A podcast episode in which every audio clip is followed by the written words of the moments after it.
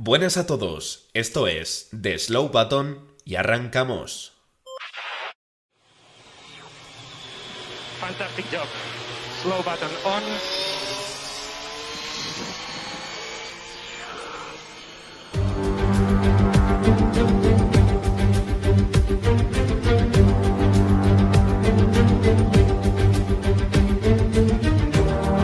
Buenas a todos, bienvenidos, bienvenidas una vez más al podcast de, Slow Button. Hoy es 8 de mayo, lunes 8 de mayo. Ayer tuvimos carrera, Gran Premio de Miami. Y bueno, pues ya sabéis, eh, nosotros no somos expertos en Fórmula 1, pero se nos da muy bien hablar. Y pues nada, para ello, pues tengo aquí a mis compañeros, como siempre, que estaremos eh, analizando la carrera junto a ellos. Eh, David, muy buenas. Bueno, pues muy buenas, Javi. bueno, a ver, no somos expertos, pero Quiero decir, por lo menos ya hemos visto las carreras un tiempo, así que. Eso es. Eh, por lo menos las opiniones pueden ser relativamente acertadas. Eh, y bueno, vamos a hablar del Gran Premio de Miami, un gran premio que, bueno, ya sois conocedores vosotros dos de, la opinión que me trae a mí el Gran Premio de Miami. Eh, no soy demasiado fan, me esperaba una carrera aburrida. Lo ha sido hasta cierto punto, ha sido mejor que la del año pasado, pero tampoco ha sido una gran carrera. Pero bueno, sí que hay cositas que analizar, como siempre. Y bueno, pues nada, también tenemos a John Barco por ahí. Muy buenas, John. Buenas tardes, Javi. Eh, la verdad que no nos has vendido especialmente bien, eh, arrancando el podcast diciendo no somos expertos en Fórmula 1, pero se nos da muy bien hablar, que por otra parte es cierto, ¿eh? pero pero es verdad que no ha sido la mejor técnica de venta del mundo. pero el proceso de ser expertos, hombre. A ver, quiero decir, Lobato está ahí todavía. Eh, bueno, está, vamos a hacer el está trabajando en ello. pero sí, como ha dicho David, pues nada, un poco para hablar de este Gran Premio de Miami, que dentro de que no ha sido el Gran Premio más emocionante que vayamos a tener en la temporada, espero eh, pues sí que tiene algunas cositas interesantes que analizar y que sobre todo quiero ver al David más polémico, ¿no? Porque no le preguntes a David qué opina del Gran Premio de Miami y de los estadounidenses en general. Pues mira, lo voy a hacer, eh, David, no te escapas de esta. Eh, llegado el viernes al circuito de Miami, eh, teníamos cierta posibilidad de lluvia de cara al fin de semana. Una lluvia que no termina llegando, pero bueno, desde el principio, David, la pista estaba como un poco resbalosa, ¿no? Claro, a mí, quiero decir, lo que me sorprende es que la primera potencia militar, económica no sepa asfaltar un circuito, quiero decir. O sea, el año pasado ya la liaron con el asfaltado porque se abría y, este año llegamos al circuito y resulta que está todo súper sucio, fuera de la trazada literalmente no podías, no podías estar, o sea, parecía que, fuera de la trazada, parecía que había, era condiciones intermedias, ¿no? Había una trazada medio, medio seca y por fuera era todo, estaba todo mojado. De hecho, Checo Pérez definió los entrenamientos libres como condiciones de intermedio casi, mientras llevaban el neumático, el neumático, bueno, seco de Slick. Eh, me recuerdo un poco a Turquía en 2020. Entonces, bueno, eso no. Me, decir, llegas a un circuito, tienen un pifostio montado, que si un paddock dentro de un estadio, que si es celebrities por todos lados, que si espectáculos y demás, y resulta que el asfalto está mal. Pues bueno, ya la primera en la frente. Efectivamente, eh, porque John, incluso hubo pilotos que se quejaron porque decían que estas condiciones que ahora comentaba David iban a hacer que fuera imposible adelantar a lo largo del fin de semana y concretamente, evidentemente, en la carrera del domingo. No, es que hemos tenido un fin de semana con una trazada muy marcada y fuera de esa trazada eh, no había prácticamente no había prácticamente agarre, o sea, eh, o estabas en la trazada o fuera de ella no te ibas a encontrar con muchas opciones de hacer gran cosa. Sí que es verdad que el fin de semana ha evolucionado de manera extraña, porque la pista se fue engomando, fue mejorando el agarre, pero luego antes de la carrera llovió, todo, todo, eso se volvió a resetear, y yo creo que la mayor sorpresa, Javi, ha sido en realidad que todo el mundo pensaba que la carrera iba a ser un lío del copón, con banderas amarillas, banderas rojas, accidentes, porque en cuanto alguien pusiera una rueda fuera de la trazada para intentar adelantar, eh, iba a empezar a deslizar por todas partes, y la carrera sorprendentemente fue muy tranquila y como decía David esta mañana no vimos ni una mísera bandera amarilla. Así que esa tal vez sí que fue un poco la, mayor sorpresa pero sí que el tema del agarre ha sido muy raro a lo largo de todo el fin de semana pues sí, eh, John, una sorpresa que la verdad no estamos muy acostumbrados a, ver porque generalmente, oye, pues tenemos eso, una bandera amarilla, un virtual, un safety, incluso errores en las paradas de pit stop, pero es que este fin de semana, por lo menos el domingo, fue perfecto.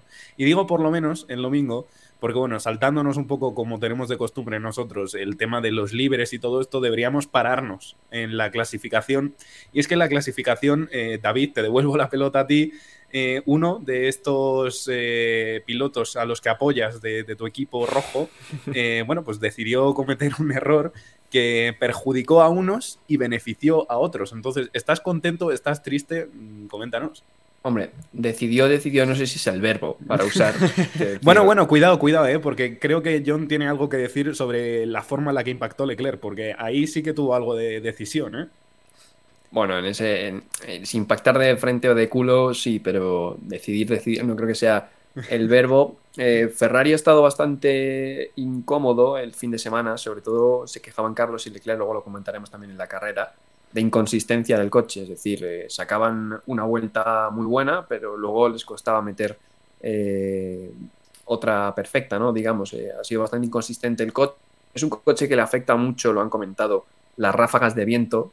cuando hay una ráfaga fuerte de viento es el, coche que más lo nota de la parrilla y, les ha costado bastante, ¿no? Entonces Charles Leclerc en esta, bueno, en la Q3, eh, bueno, digamos que cometió un error en la, en, la primera, en la primera vuelta, en el primer intento. Max Verstappen cometió otro en el primer intento, entonces no tenía tiempo y cuando fue a poner la, vuelta ya definitiva, pues se fue hacia el muro con un minuto 30 para el final de la sesión y nos dejó un orden bastante peculiar que ha sido lo que ha detonado un poco que la carrera no sea tan aburrida como la del año pasado y es que las posiciones fueron Checo Pérez, eh, Carlos, eh, Checo Pérez, Fernando Alonso, Carlos Sainz, Kevin Magnus en cuarta posición y luego Gasly quinto, ¿no? Dejó a pilotos pues fuera de, sitio que habían hecho intentos con pues, a un solo intento goma usada y demás como Fernando. Y ha sido un poco lo que ha dado salsa el fin de semana realmente, ese accidente de bandera roja de, de Leclerc. La tripleta hispana, ¿eh? Se quedó ahí arriba. Sí, Sí, sí, increíble. Eh, hay quienes dicen que Carlos Sainz, eh, Fernando, incluso hasta Checo, se vieron beneficiados, y yo no voy a decir que no, evidentemente se vieron beneficiados, pero hay gente que incluso se atreve a decir que es casualidad que Checo Pérez hiciera la pole, que Fernando estuviera segundo y que Carlos estuviera tercero, y yo a todos ellos les digo que no, más que nada porque ellos son los que no cometieron errores. Es decir, Leclerc no está más arriba porque, además de haberse evidentemente chocado contra las barreras, en el primer intento de Q3 no pudo hacer una vuelta buena y Verstappen igual, con lo cual es que la Q3 realmente es poder poner una vuelta lo suficientemente buena como para que si pasa algo no te veas perjudicado y hubo pilotos que sí que se vieron perjudicados. Así que dicho esto, John, pues teníamos a un Checo Pérez que partía desde la primera posición, segundo Fernando Alonso, tercero Carlos Sainz, y bueno, en las posiciones ya un poco las ha comentado David, teníamos a Leclerc séptimo, que después de este accidente, bueno, pues tendría que partir séptimo en la, en la parrilla del domingo, eh, octavo Ocon, eh, John, que los Alpina han estado muy fuertes este fin de semana, ¿no? Parece que les han tirado de las, de las orejas. Eh, hubo declaraciones de un alto cargo de Alpine al principio de semana, no recuerdo ahora mismo quién fue, no sé si fue el, el CEO, Loren Rossi. El CEO, sí, correcto. Eh, y hubo un poco de tirón de orejas en el equipo, diciendo que veía mucha inconsistencia, que veía incluso pocas ganas de, de que hubiera un buen rendimiento en el equipo. O sea, hubo un tirón de orejas bastante importante y parece que les ha venido medianamente bien. O sea, que les ha, que les ha enchufado y dentro de que el rendimiento no ha sido una locura, eh, dentro de lo que es un poco la media tabla, sí que Alpine ha estado, ha estado un poco más activo este, este fin de semana. También te digo que después de la malísima actuación que tuvieron en Bakú no era, no era difícil remontarlo, ¿no?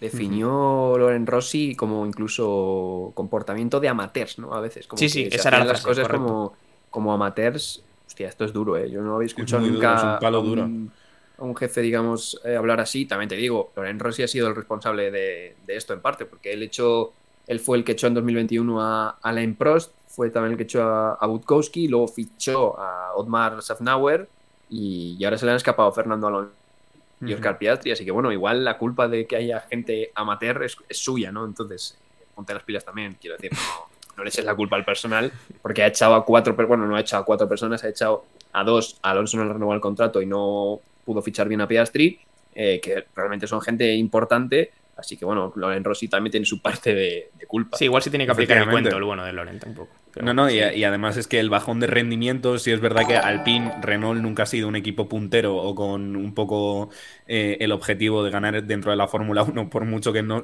paren de soltar titulares como no, nosotros somos el segundo mejor coche o tenemos la intención, pero vamos, eh, coincide ese bajón de rendimiento un poco más acentuado precisamente cuando existe toda esta fuga de, de personal de dentro del equipo, incluso Fernando Alonso que, en fin, ha estado en un equipo amateur, eh, en varios al parecer, ¿no? Porque también tiene una radio mítica por ahí, en fin. Bueno, eh, a pesar de que Pérez se llevara la pole, eh, John, yo creo que podemos confirmar que desde el principio hasta el final a Verstappen se le veía con un montón más de potencial, porque a pesar de este error, es que ya desde los libres venía pisando muy fuerte y en carrera lo hemos podido confirmar.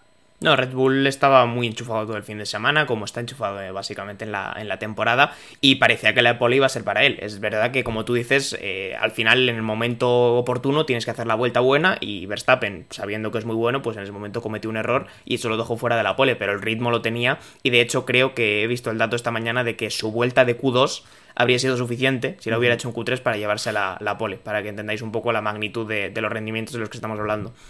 Pero sí que la pole básicamente estaba cantada para él, se la llevó Pérez, eh, que yo creo que Pérez, luego hablaremos de esto, pero este fin de semana tiene motivos para estar triste, porque tenía en sus manos una muy buena ocasión de ponerse el líder del campeonato, que se dice pronto, ante un Max Verstappen al nivel que está, y al final la ha perdido, por lo que luego comentaremos en la carrera, ¿no? Porque al final esto ha sido una masterclass de, de, de Verstappen, eh, haciendo el mejor uso posible de una máquina como es el Red Bull, pero yo creo que Checo tiene motivos para estar triste porque la, la situación que se le pintaba eh, el sábado por la noche era muy pero que muy buena.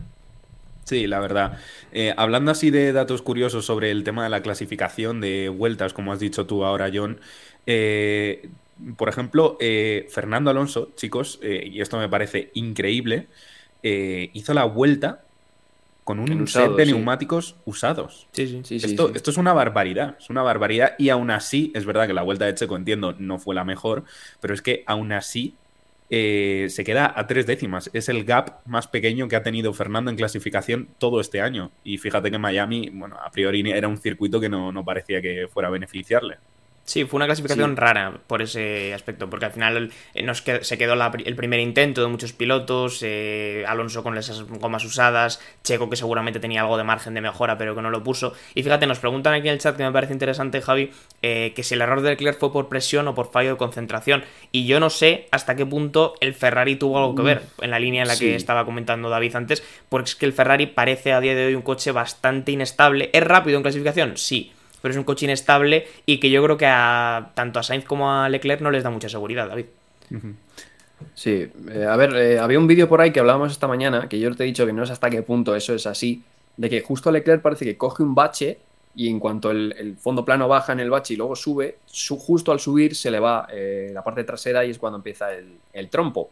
Eh, a Carlos Sainz le pasó algo parecido en, En Bahrein. Bahrein, Sí. eh, pero entonces ya han empezado como a decir, igual es tema de suelo y demás. Yo no sé hasta qué punto. Yo lo que sí sé y lo que dicen los pilotos es que eh, es un coche que las ráfagas de viento las sufren muchísimo. Ya he comentado antes de, de empezar, bueno, en la presentación un poco. Eh, y es que cuando hay rachas de, de viento fuerte, el Ferrari al parecer es un coche que lo nota mucho, sobre todo en la parte trasera. Ya sabemos que también que a Carlos Sainz eh, los coches inestables de atrás no le gustan demasiado. Entonces igual están intentando cambiar por eso que se vaya más eh, delante y demás. Le, le gustan coches más subviradores a Carlos Sainz y es un poco igual lo que querían cambiar. eh, pero este Ferrari es más sobrevirador también, por eso vimos a Leclerc que perdió la parte trasera. Ya te digo, no sé si es por el bache, si es por el viento, pero el Ferrari es un coche que es relativamente difícil de, de llevar, pese a que las vueltas de clasificación solamos verle bastante fuertes. Sí, sí, eh, y además e- es un problema, David, que si mal no recuerdo lo llevan arrastrando incluso desde 2019, es decir, el chasis funciona muy bien a Mm. una vuelta, pero es verdad que siempre se han quejado de que el Ferrari es muy susceptible a, a este tipo de problemas cuando vienen ráfagas de viento, rachas de viento así eh, a las que no están acostumbrados, y de hecho es que el año pasado, por ejemplo, nosotros en la curva 4 de Montmeló, chicos, Sí. que lo, lo presenciamos, eh, me acuerdo que dije, joder, está soplando bastante fuerte el viento, verás que en la 4 alguien se va. Y fue precisamente el Ferrari de, de Carlos Sainz. También eh, hubo alguien más, creo que fue Verstappen. Verstappen que fue un también, poquito sí. también. Sí, sí, pero bueno, que el Ferrari es un, es un coche que, que a priori parece bastante inestable. Eh, en la escaleta tenemos un fin de semana extraño para Mercedes y Ferrari. Peoras, esto, eh, David, tal y como está redactado aquí en la escaleta, es posible que no te siente muy bien. Me gusta Eh, pinchar a David, me gusta pinchar un John poquito. lleva pinchando toda la mañana. Mira, eh, iba, iba a dar mi opinión, pero es que de verdad, eh, David, prefiero escuchar tu defensa al respecto. No, quiero decir, peoras técnicamente no son, porque eh, según Ferrari el suelo este les ha dado una décima. Eh, ¿Cuál es el problema? Que las mejoras que ha traído Red Bull, bueno, las trajo para Bakú, pero eh, al parecer Bakú es un circuito que es relativamente poco eh, notable a ver esas mejoras. También McLaren dijo que las mejoras de Bakú se iban a notar más en Miami, sin embargo McLaren se han ido al pozo otra vez.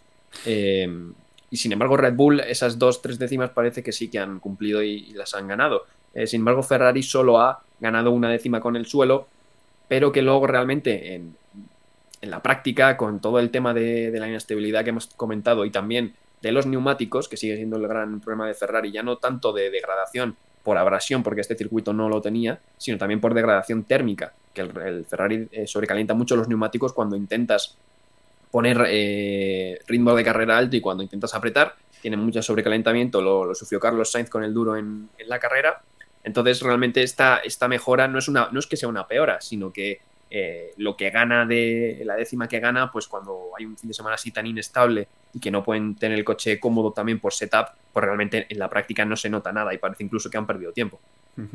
John, eh, me ha hecho mucha gracia porque ha habido un momento que me ha recordado lo que estaba diciendo David a un meme, el meme este que le preguntan a Alonso. Alonso, eh, no, perdón, que le, le pregunta a Alonso a Vettel, Vettel, ¿qué, qué problemas tiene el Aston Martin? Y dice Vettel, engine, brakes, tal, no sé qué. O sea, que ha habido un momento Todo mal. en fin, el Ferrari está todo mal, todo mal. Eh, muy, muy extraño, pero eh, John, una reflexión ahora mientras estaba comentando David un poco estos factos que ha decidido soltar, es que eh, sí, Red Bull ha mejorado, pero eh, Aston Martin ha tenido que mejorar también, ¿no? Porque si eh, Red Bull más o menos aparenta estar más o menos con el mismo gap o, gap de ventaja respecto al Aston Martin, así ha quedado por lo menos reflejado en la clasificación. Y, y ya no solo te diré eso, sino que, chicos, la velocidad punta más alta registrada ayer la puso Lance Stroll, 351 kilómetros por hora. Entonces, John, ¿hasta qué punto el Aston Martin ha hecho mejoras que no han llamado mucho la atención o, o hasta qué punto podemos achacar todo esto al, al alerón que presentaron en Bakú? Yo creo que todavía estamos viendo un Aston Martin que es bastante, bastante el coche que nació. Y el coche que nació de Aston Martin nació bastante bien. Es verdad que a estos grandes premios han venido con el alerón de baja carga, que dio problemas en Bakú, pero creo, yo creo que ya está asentado y que sabemos que sin ser la locura de DRS que tiene Red Bull, es un alerón que de por sí funciona bien, porque en Bakú eh, Aston Martin sin abrir DRS, es decir, en, en pura velocidad en recta eh, sin el DRS, tenía buenos registros, entonces es un alerón que está funcionando bien. Eh, Pedro de la Rosa comentaba que, hay que esperar, que hay que ser cautos, que no se quieren acostumbrar a los podios, que ya lo están haciendo, pero que no se quieren acostumbrar a los podios dentro del equipo, pero que las mejoras grandes van a llegar en, en Imola y en Canadá y que allí será donde empezaremos a empezar a, a ver algunos cambios. Pero yo creo que también son bastante conscientes de que Red Bull eh, pues básicamente juega en otra liga, por muy feo que esté decirlo, y que, y que van a hacer falta muchas mejoras para ponerse a la altura. Nos dicen por aquí, Aston solo se quedó a 20 segundos. Claro, parece una cosa como muy grande, pero es verdad que ha sido, creo que, la, la menor distancia menor. con cabeza de carrera Sí. desde que hemos empezado la temporada. A ver, entonces, sin, es sin un punto. Australia, pero claro, fuese bajo safety car, entonces no Claro, cuenta. claro, Claro. en carreras normales. Entonces yo creo que sí que es un punto a tener en cuenta, pero yo creo que Fernando también está contento con el coche y es consciente de que, de que están avanzando bien, pero también lo dijo Fernando, vienen ahora grandes premios en los que el sábado va a ser más importante, porque igual el domingo tus capacidades de adelantar, véase Mónaco, son entre muy pocas y ninguna, y también son conscientes de que los sábados les cuestan un poquito más que a Ferrari, por ejemplo, que igual es un coche más inestable o más incompleto en carrera. Eh, Aston Martin igual el sábado todavía no está al rendimiento que se espera. Yo la verdad que tengo muchas esperanzas puestas en Aston Martin. Eh, de momento no ha habido ningún circuito que se haya decantado así de manera evidente hacia el lado de, de Aston Martin. Eh, yo creo que quedan circuitos por delante que les va a beneficiar un montón más y con lo cual, bueno, pues tenemos más esperanzas puestas, sobre todo teniendo en cuenta estas mejoras a las que te estás refiriendo tú, John, en Imola y, y demás circuitos. Así que bueno, veremos qué tal, qué tal le sienta el Aston Martin. Sí. Eh, ligando todo esto un poco a- al tema de la carrera, el ritmo y todo esto, porque es verdad, fueron veintipico segundos lo que separaron a, Fernando Alonso del líder de carrera, en este caso Max Verstappen. El caso es que Max Verstappen, mm, se nos olvida que es que partía desde la novena plaza. Y evidentemente eso es mucho tiempo a recuperar y lo recuperó. Y el siguiente tema que tenemos en la escaleta, mm, por eso decía que lo ligo, es porque realmente la estrategia le benefició no porque fuera mejor mm, en sí, sino porque los neumáticos de Max Verstappen aguantaron una barbaridad, David. Sí, el, el medio, la verdad que fue extraño al principio de carrera. Eh, tuvieron bastante graining los, los pilotos, lo comentó Checo y lo comentó Alonso y demás. También es verdad que luego Checo dijo que, que igual aunque hubiera salido con el duro, hubiera ganado Verstappen, porque el ritmo era tan absolutamente eh, superior que, que igual habría ganado también Max. Pero, pero sí que es verdad que tampoco ayudó el tema de los que salieron con medios. Sí que es verdad que, por ejemplo, Hamilton salió con el duro y, tuvo que alargar, eh, pero en aire limpio iba rápido, porque al principio no adelantaba a nadie. Sí que es verdad que el Red Bull con esa velocidad extra eh, pues tiene más fácil adelantar. eh, pero Hamilton, por ejemplo, no pudo adelantar a nadie, pero cuando tuvo aire limpio, pues pudo tirar bien y también lo hizo Verstappen, que en la vuelta 42 de neumático duro estaba yendo más rápido que, que un Checo Pérez con, con 20 vueltas de neumático duro, ¿no? O sea, esto es, que una, es, es absurdo. es una barbaridad. Sobre todo porque en la vuelta 25 nos enfocaban como la rueda delantera izquierda de Verstappen, como si tuviera un blistering. Eh, Sí, y parecía blistering. parecía blistering, pero no lo era porque Se lo fumó se, después. se- se lo Igual lo fumó y- curó, efectivamente. Sí, pero el blister, o sea, el graining puede curarse, pero el blister es complicado, vamos, no sé si se puede curar, porque ya digamos que es una ampolla, y yo creo que eso solo puede ir a más, entonces igual era una pelota de, bueno, un trozo de goma que se había quedado ahí que parecía Sí. un blister, eh, pero realmente no, no era nada, porque ya lo vimos, que eso fue la vuelta 25 de neumático de, de Verstappen y en la 42 estaba haciendo vueltas rápidas. Es ridículo, es ridículo, no tiene ningún tipo de sentido. Eh, y esto que estabas diciendo tú, David, es muy curioso porque sí, es verdad, tenía un ritmazo, pero es que Lewis Hamilton, que tú también decías, iba rápido en aire limpio, no pudo realmente adelantar a esa velocidad a la que lo hacía Max Verstappen, uno, por cuestiones evidentes. El Mercedes hoy por hoy eh, es un coche que, bueno, pues está luchando un poco por ser el mejor del resto en Es alguna carrera extraño, ¿eh? Se te de puede Mercedes. colar. Sí, es muy, muy raro. Pero es que la, la velocidad punta del Red Bull, de verdad que es que mm, yo creo que va a ser tema de conversación en todos los episodios, John. Porque es que hizo un doble adelantamiento, un doble adelantamiento a Leclerc y ¿era Magnussen o, o Hulkenberg? Que ya han luchando Eh, un buen rato. Magnussen. Magnussen. Bueno, pues eh, era un Haas y un Ferrari, efectivamente. Y llegó el Red Bull, Max Verstappen, y dijo, ala, me voy, ya está, se acabó. Me decía David esta mañana que le daba rabia porque Verstappen luego además llegaba al final de recta y apuraba la frenada, como si fuera muy, como si fuera muy forzado, ¿sabes? Y digo, pero si hace, hace 150 metros que has adelantado a los dos coches, ¿sabes? Eh, el rendimiento que hemos visto de Verstappen este fin de semana no ha tenido ningún sentido.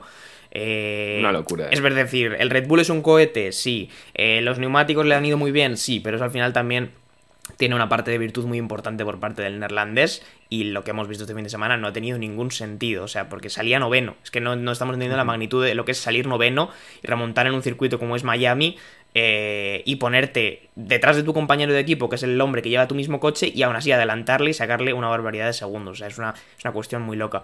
Te tengo que decir, Javi, que yo creo, y esto puede resultar un poco extraño cuando se dice, yo creo que a Verstappen ayer le beneficia salir noveno más que a Checo le beneficia salir en la pole. Y tú dirás, coño, John, has perdido totalmente la cabeza. Te explico por qué. Verstappen ayer podía permitirse salir con duros y hacer la Ese es el estrategia que sale. Pero es. Pérez ayer no podía permitirse salir con duros. Bueno, a todo lo pasado igual sí que podíamos pensar que podía permitirse salir con duros porque la salida fue muy mansa. Es verdad que la salida fue muy tranquila, Alonso no tiró el coche, Sainz no tiró el coche, nadie tiró el coche. Pero yo entiendo que en el garaje dijeron, Pérez, si sales con medios, tienes una jauría detrás que igual, perdón, si sales con duros, tienes una jauría detrás que igual se te come y te complica mucho la carrera. A Verstappen eso le da igual. De hecho, Verstappen en la salida pierde una posición con botas, pero en cuanto arranca el cohete, botas y los 10 que había delante desaparecieron. Entonces, ayer, por las cuestiones de estrategia, por lo que duran los neumáticos duros, por cómo el Red Bull trata los neumáticos, a Verstappen le vino bien salir noveno para poder poner los duros y aguantar con ellos hasta la vuelta 47, más de lo que a Pérez le vino eh, bien salir en la pole, pero tener que hacerlo con los medios. Es verdad que el tratamiento de neumáticos de ayer yo creo que fue peor por parte de Pérez que de Verstappen. Y es raro, porque Pérez es tal vez uno de los pilotos más conocidos por cuidar los neumáticos. Pero tuvo más problemas, unos problemas que a Verstappen en ningún momento se le vieron. Y que yo ya no sé si eso, era blistering, si eso era graining, pero si lo llegó a tener, además lo consiguió curar. O sea que yo creo que en todos los aspectos lo que hemos visto de Verstappen este fin de semana es una barbaridad. David, eh, este hombre llamado John, de todos los idiomas del mundo, ha elegido hablar en el de la verdad. Eh, no sé tú, pero yo estoy totalmente de acuerdo, ¿eh? de verdad. Sí, a ver, al final cuando sales noveno realmente no tienes demasiado que perder, ¿no? Eh, cuando sales en la pole tiene más que perder. Eh, también es verdad que yo creo que si Verstappen sale con primero en, en la pole con medios y Pérez sale noveno con, con duros, Sí, tampoco gana Pérez. estoy de acuerdo. decir. No, Ah, estoy de tampoco gana Pérez. Pero es verdad que yo creo que la diferencia hubiera sido menos, ¿eh? Igual, ¿no? Porque el, el medio sí que es verdad que fue algo extraño al principio de carrera. Al final funcionó bien porque también lo vimos que igual con Hamilton, es que Hamilton tuvo una carrera parecida a la de Verstappen, pero como evidentemente más, más lento, no con tan buen ritmo, pero en el tema de neumáticos más o menos funcionó igual y el medio al final sí, sí va bien. Pero sí, yo creo que Verstappen, aunque no tenga nada que perder en la novena posición realmente, eh, aunque hubiera salido en la pole hubiera, hubiera ganado igual, pero con medios, digo, pero bueno, Eh, sí que es verdad que al final cuando sales en la pole tampoco te puedes volver demasiado loco y decir voy a meter un medio, un, duro, ¿no? Dices voy a meter un medio que es lo más eh, razonable y, al final cuando vas primero pues tienes la responsabilidad un poco de, guardar. Mira, eh, me vais a permitir hacer una cosilla que igual de momento no gusta mucho, pero es que la carrera de Fernando Alonso fue, mm, fue tranquila. Bueno, tan tranquila que luego, luego lo vamos a comentar, pero bueno, fue muy tranquila. Y me gustaría hacer una pequeña mención especial a Carlos Sainz, que ayer, eh, bueno, pues su carrera se vio truncada por, por esa penalización, que a mi parecer evidentemente es un fallo, pero es un fallo de estos que no creo que deba quitar todo el mérito eh, al, al, fin de semana de Carlos Sainz, que parecía que estaba costándole un poco arrancar, John, y al final ha sabido sobreponerse y ayer vimos que incluso estuvo a la estela de Fernando Alonso un buen rato. Estoy dándome cuenta de un tiempo a esta parte que entre el aficionado español eh, medio, sobre todo si no está muy metido en la Fórmula 1, hay una cierta, no voy a decir odio, pero una cierta indiferencia, incluso una preferencia muy marcada hacia Fernando Alonso por encima de Carlos Sainz, yo lo sigo repitiendo y lo repetí el día que salió este posible mala relación que tenían los dos. No estamos valorando lo suficiente tener dos pilotos españoles en Fórmula 1 en equipos competitivos. A la vez, no lo estamos valorando lo suficiente. Creo que este fin de semana para Sainz es muy bueno porque demuestra una cosa por la que no se lo valora tanto respecto a su compañero de equipo, y es que Leclerc es un piloto tal vez más brillante, un piloto que luce más, un piloto que te consigue la pole, un piloto que hace una actuación más estelar, pero también es un piloto que en esa búsqueda del límite va a fallar. Y, y, Leclerc en la quali va y falla, buscando tal vez esa décima extra que Carlos no tiene. No te digo que no, pero va y falla y no consigue clasificar bien y eso le complica la carrera. Creo que Carlos este fin de semana ha demostrado que él trabaja desde otro sitio, él trabaja tal vez desde no encontrar esa décima, pero desde la regularidad, desde estar ahí pico y pala, desde llevarte el coche a casa la mayor parte de las veces y desde ser un piloto muy trabajador en todos los aspectos. Entonces yo creo que por eso también hay que valorar el fin de semana de Carlos Sainz, que se lleva un quinto puesto, que tal vez podría haber sido más, pero el ritmo yo creo que no era para mucho más. Incluso si quitabas la penalización, el duelo con Russell creo que lo tenía perdido. Eh, entonces realmente creo que hay que valorar a, Sainz eh, por eso. Que no vamos a abrir un debate sobre si es mejor Sainz, si es mejor Alonso, porque creo que es absurdo, pero lo que sí que quiero decir es que creo que hay que valorar a, a Sainz en relación a Leclerc precisamente por eso, porque igual Sainz no te va a conseguir 20 poles seguidas, pero cuando consiga una va a convertir mejores resultados. Eh, David, ¿cómo tenemos a John hoy, eh? Intratable, ¿eh? Comparar, es decir, comparar a Carlos con, Fernando es muy injusto para Carlos. Claro, es, que, es que a Fernando le tienes que comparar con quien le tienes que comparar, que son con los reyes de la Fórmula 1. No, no es otra cosa. O sea, es que no, no estamos hablando de un, de un piloto bueno, estamos hablando de una leyenda de la Fórmula 1 como es Fernando Alonso. Entonces, compararlo con las comparaciones al final son odiosas y al final, pues, el, piloto español más, eh, el mejor piloto español de la historia, que es Fernando Alonso, pues evidentemente comparar a Carlos con él eh, no le va a hacer ningún favor, pero Carlos Sainz no me parece un, un, piloto mediocre, como se dice en algunos sitios. Al final está pilotando para, para Ferrari y, es que, que sí, vamos a ser sinceros, eh, Ferrari es que no está para más, porque hablaba de Mercedes, Mercedes es un coche que también me despista muchísimo, es súper extraño. Es que parece que parece que, mm, se turnan Ferrari y Mercedes. Eh, Mercedes en la clasificación estaba a un segundo, o sea, literalmente. Y, en carrera de repente George Russell eh, tenía un ritmazo que pasó a, Carlos Sainz. Sí que es verdad que, lo vuelvo a decir, Ferrari tiene un problema de, gomas tremendo. Eh, Carlos intentó, en ese intento de undercut, yo creo que Carlos definió perfectamente cómo fue su carrera al intentar ir a por el podio perdió el cuarto, ¿no? Y, realmente, o sea, por intentar hacer un P3 quedó P5, cuando igual la, posición natural era, la cuarta, pero en ese intento de undercut hizo dos o tres vueltas tirando a muerte y sobrecalentó los, los neumáticos. Entonces eh, el Mercedes aprovechó porque sí que tiene buen ritmo de carrera, aunque en, clasificación sea un, muro, porque no en clasificación no, no, está tampoco Mercedes, es muy extraño. Si hacemos una mezcla del sábado de, de Ferrari y el domingo de Mercedes, nos sale un coche relativamente competitivo y cercano a Aston Martin, pero hasta que no pongan los dos eh, las cosas sobre la mesa, pues no van a estar ahí.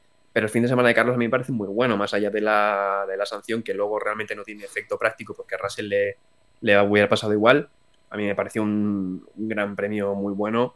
Se dijeron, se dijeron muchísimas cosas de Carlos Sainz en, en Bakú porque dará 20 segundos de Leclerc y, este fin de semana ha sido al revés. Y no me parece tampoco justo para Leclerc, que también se han empezado a decir no sé qué de Leclerc y demás. Creo que es un coche muy complicado, Ferrari está en un momento difícil y pues los pilotos están intentando probar cosas y pues en fines de, fines de semana vamos a ver a uno más arriba que a otro eh, hasta que pongan, digamos, la, la, carne sobre el asador, que puedan estar los dos ahí más, más cómodos.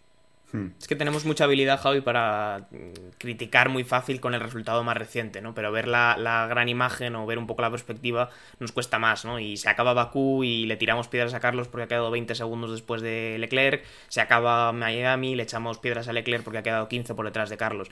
Eh, ¿Convierte eso a uno al mejor piloto de la historia y a otro en una basura? Pues no, creo que hay que mirar un poco la perspectiva y ver cómo se desarrolla la temporada entera y no quedarnos con una carrera o con otra. A mí lo que me gusta de Carlos en concreto es que este fin de semana después de venir de un fin de semana complicado en Bakú y siendo este otro fin de semana complicado, se ha repuesto, ha conseguido el mejor resultado posible para el equipo y ha demostrado que es un piloto muy trabajador.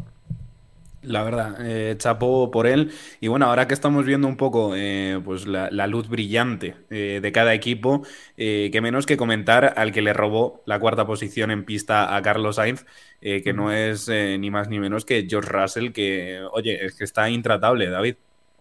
Sí, sí, sí, es verdad que Russell Además, sin hacer ruido, el tío. El tío va y que no. Parece que no se habla de él mucho. Pero no y... se refleja en la clasificación porque va Hamilton delante. ¿eh? Eso es otra. Ya, es, es curioso. Es, es curioso. Sí También es hizo que... mucho daño el abandono de, Australia. de Australia. Sí, en Australia sí que es verdad que le peta el, el motor, literalmente.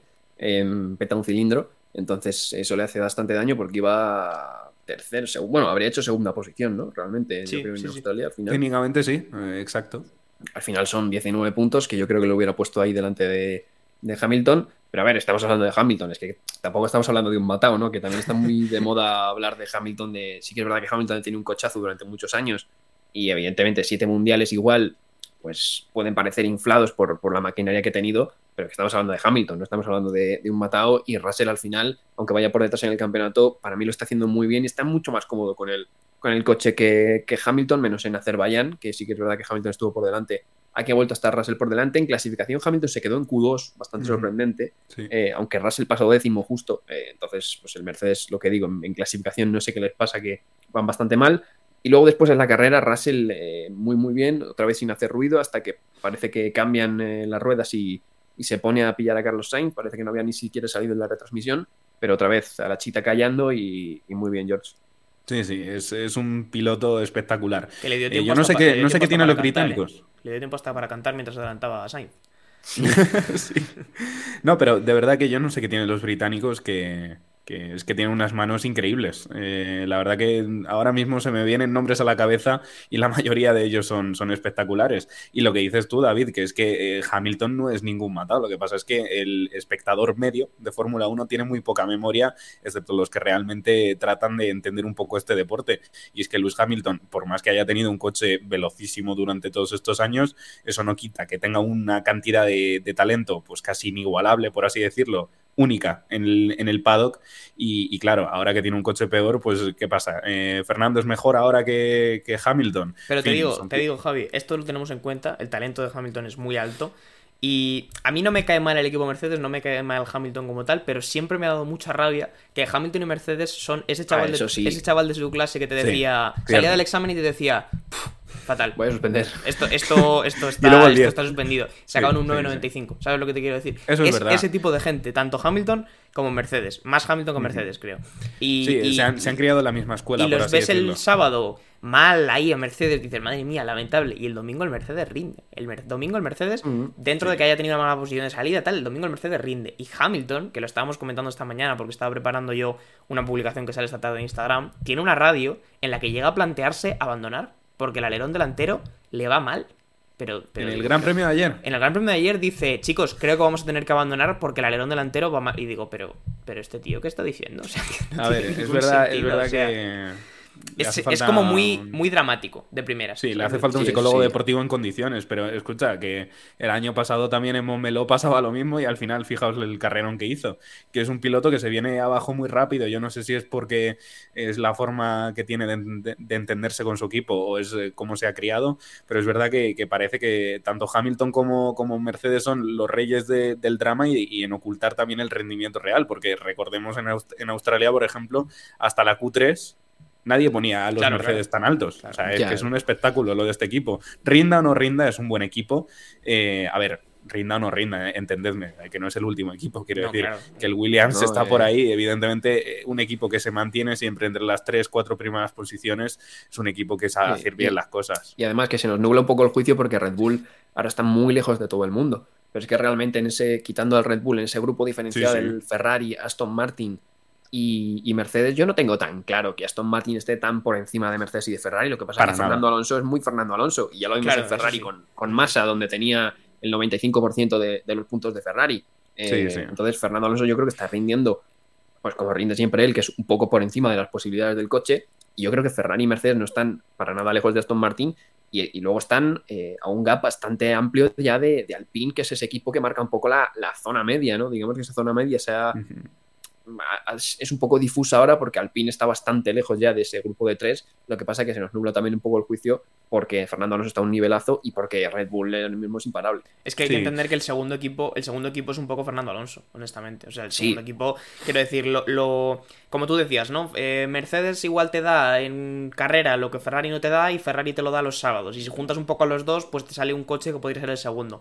Aston Martin yo creo que está un poco ahí, dentro de que tal vez le falte algo más en clasificación. Y lo que le falta, como de costumbre, eh, lo pone Alonso. Porque Alonso ayer en la clasificación, bueno, en la clasificación queda segundo y Stroll queda P18 y Alonso ayer queda tercero y Stroll no recuerdo en qué posición quedó. Te quiero decir, el extra siempre generalmente en los equipos lo da Alonso, lo aporta a un coche que sea medianamente malo y a un coche que es bastante bueno este año, el extra también se lo da Alonso para ponerlo ahí como segundo equipo, ¿no? Yo creo que es un poco lo que dice David, que si, si Mercedes o Ferrari tuvieran un Alonso, pues igual también podría estar en esa pelea, pero les falta ese extra que sin duda Alonso sí sabe sacar de los coches. Hmm. En fin, es lo que dice todo el mundo, ¿no? O sea, Fernando nunca se fue, Fernando siempre ha estado. Más allá de ese breve periodo vacacional que tuvo eh, haciendo una incursión en distintos tipos de categorías, que Bueno, también, gana- oye, ganando Le Mans y ganando, efectivamente. cosas, O sea, es, es un espectáculo lo de este piloto. Pero bueno, en fin, que, que Fernando siempre está ahí y hasta el propio Lewis Hamilton le da lo que, lo que merece escuchar Fernando Alonso, eh, que es básicamente, pues, es que está a sus pies con el tema de tener 41 años y vivir por y para la Fórmula 1, que es que no hace otra cosa eh, Fernando Alonso. Ahora que estamos hablando de Fernando Alonso, chicos, que antes lo hemos dejado en el tintero y ya yo creo que se está acercando un poco eh, la parte final del episodio, eh, es tal la superioridad y el aburrimiento ayer que tuvo Fernando en la, en la carrera que Lance Stroll, mientras él estaba luchando, en fin, en las posiciones no, no que se merece, pero es verdad que un poco lo que puede el pobre Lance, eh, pues Fernando, eh, pilotando a 350 kilómetros por hora, David, eh, se está fijando en la pantallita y comenta por radio que, que- que- en qué posición va Lance, que el adelantamiento ha sido acojonante, ¿no?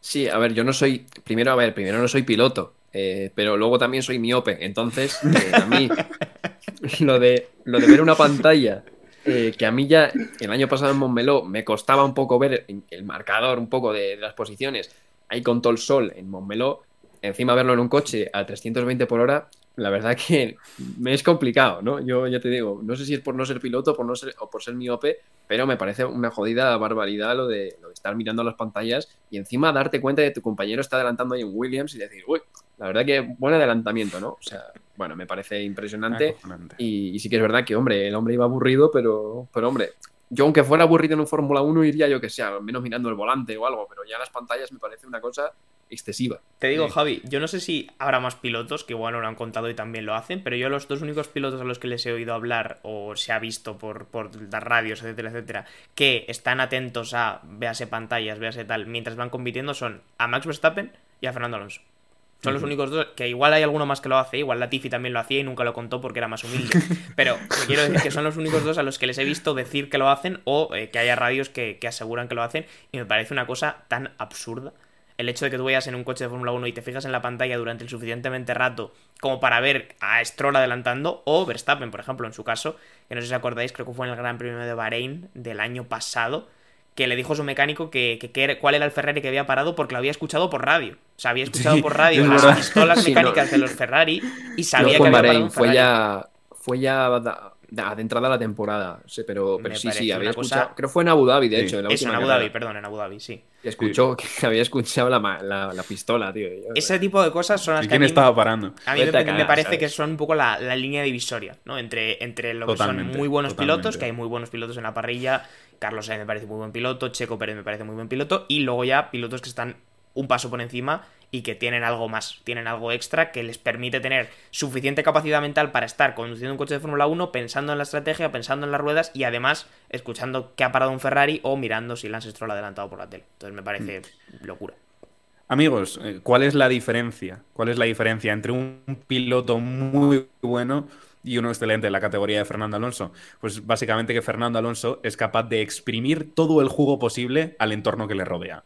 Y diréis, ¿de qué te sirve estar mirando esto, lo otro, tal, no sé qué? Bueno, es que Fernando Alonso se está echando una partida de ajedrez literalmente mientras conduce a 350 kilómetros por hora Tal cual. simplemente para saber en qué vuelta es más beneficioso parar, quién está parando por detrás, quién está por delante, cuál es el gap, y todo esto lo exprime del entorno. Es verdad que evidentemente preguntará a sus ingenieros, pero es un piloto que exprime más que nadie el entorno, y esa es la diferencia. Al final, ese tipo de cosas, como dices tú, John, son las que marcan la diferencia.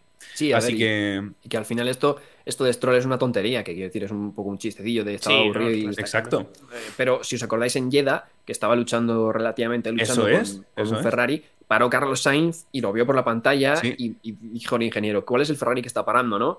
Y le dijo el ingeniero Sainz, y él como para calmar dijo, a mí no me paréis que estas gomas van bien. También es un poco para tener al equipo un poco alerta, ¿no? Y el equipo, es. aunque lo tenga claro, porque el equipo evidentemente no le llamó a parar, como que Fernando le dio el, el ok de que las ruedas estaban bien y demás para también calmar al equipo. Y es, ese detalle sí que es importante. Digo, lo de Stroll es una tontería, pero en otros momentos sí que puede ser útil realmente eh, tener esa capacidad de, de ver cosas externas a ti, porque al final en la retransmisión parece todo muy fácil, pero cuando tú vas dentro del coche no te enteras de quién va quinto, quién va sexto, quién va séptimo, no sé qué preguntes al ingeniero, o a no sé que, te, que veas cosas externas. Entonces puede ser una información extra que en algunos casos pueda ser útil. Sí, es una barbaridad. Es, que básicamente es eh, como para un ciego el, el braille, de verdad. O sea, se- te, haces, te haces un esquema mental de cómo está la carrera posicionada. O sea, de verdad que es, es, eh, marca la diferencia. En fin, eh, cosas de Fernando Alonso, ¿no? Es decir, sabe hacer todo este tipo de cosas, pero luego están entrevistando a Max Verstappen después de la carrera y se pone a Bueno. oler eh, florecillas por detrás. No entendí, no entendí eso. Ese momento no ha tenido ningún sentido, ¿eh? O sea, es una persona ida. Es una persona que De verdad. está fatal, pero bueno. Para la gente que no sepa de lo que estamos hablando, eh, pues yo que sé, que pregunte a la gente que le guste la Fórmula 1 o que lo busque en YouTube mismo. No, pueden entrar en el perfil de en el perfil de Alonso. Alonso ha subido la imagen. Ah, en- es que es verdad, es que Alonso de él está tan desquiciado. Creo que es la quinta slide o algo así de, la sí. publicación, que está Fernando Alonso eh, oliendo unas flores por detrás. Se conoce que le había gustado un poco el olor de, de lo que fuera eso y, y pues nada, ahí está el tío. Eh, impresionante. En fin, chicos, eh, que no se nos olvide el MVP. así que nada, meditarlo ahí tres segundos, siete si es una parada de, de Ferrari.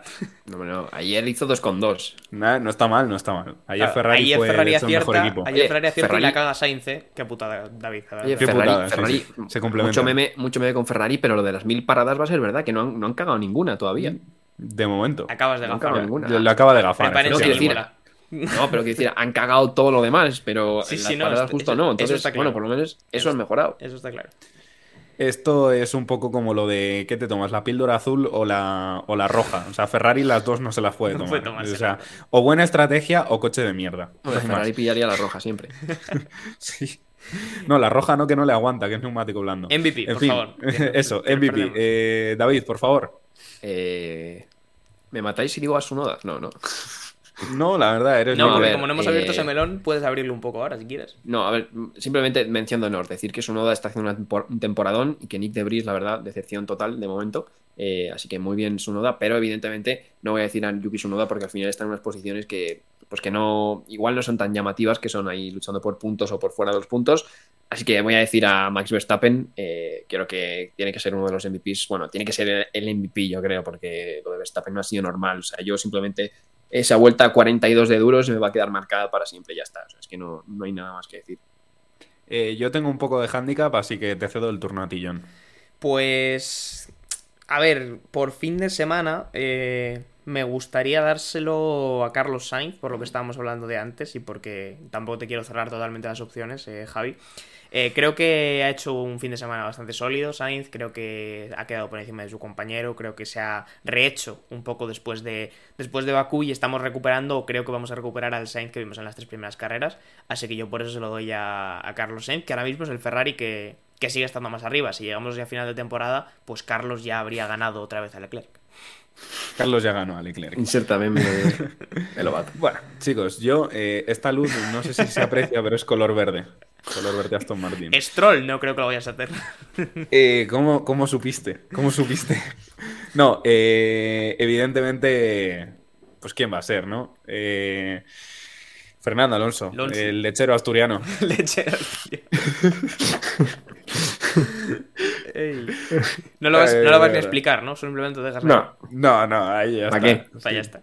Por oler flores. entendió, al final de la entendió. carrera.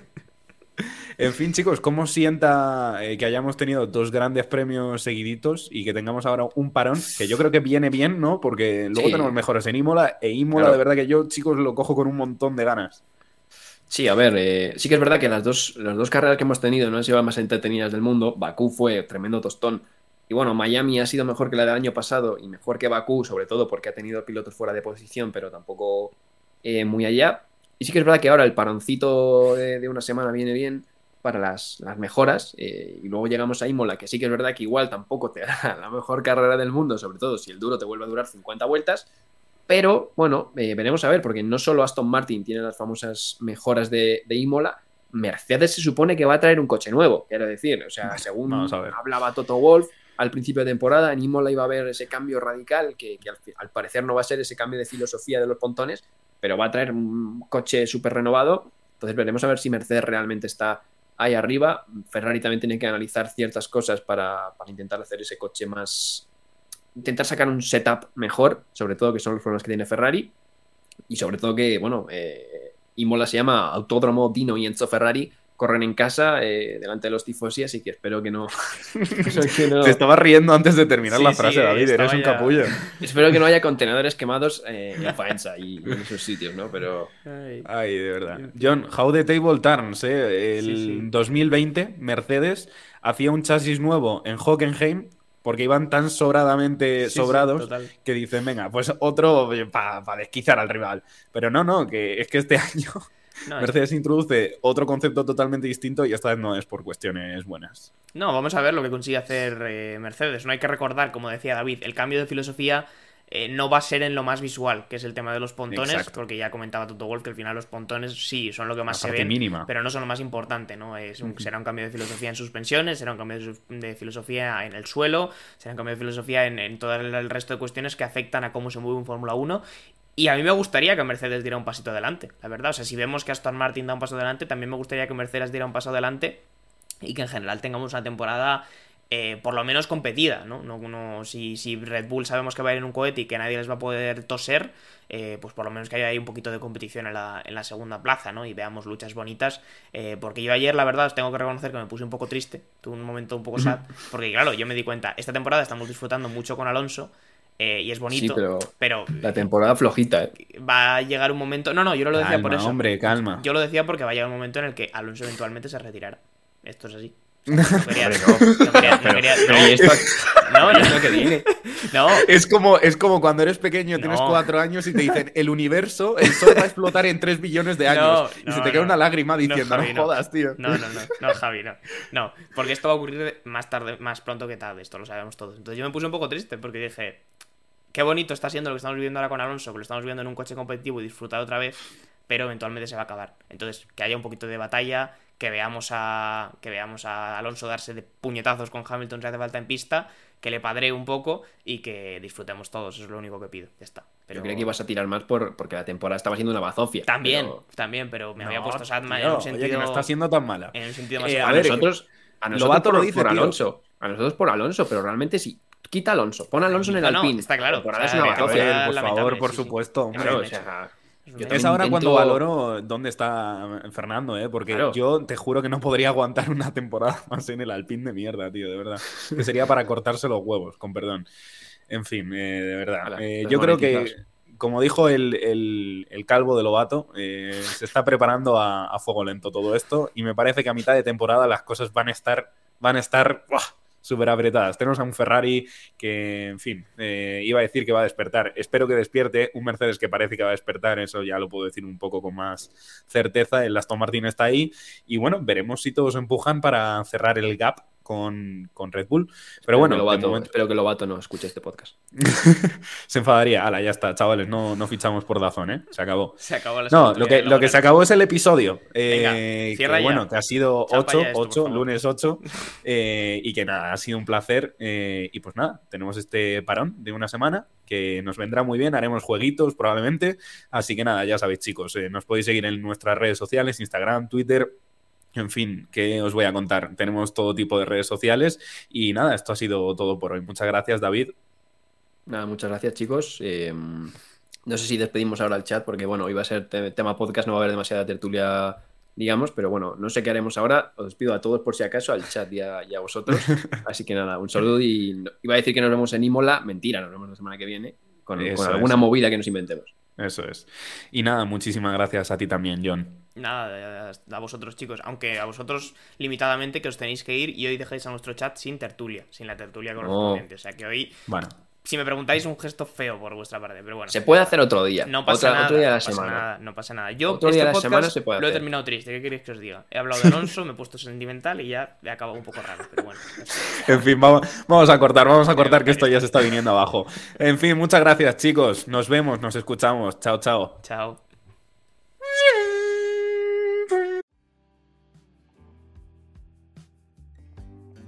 Muchas gracias por escuchar este podcast de The Slow Button. Puedes seguirnos en Spotify para no perderte ningún episodio y también en nuestras redes sociales para enterarte de todas las novedades. Hasta la próxima.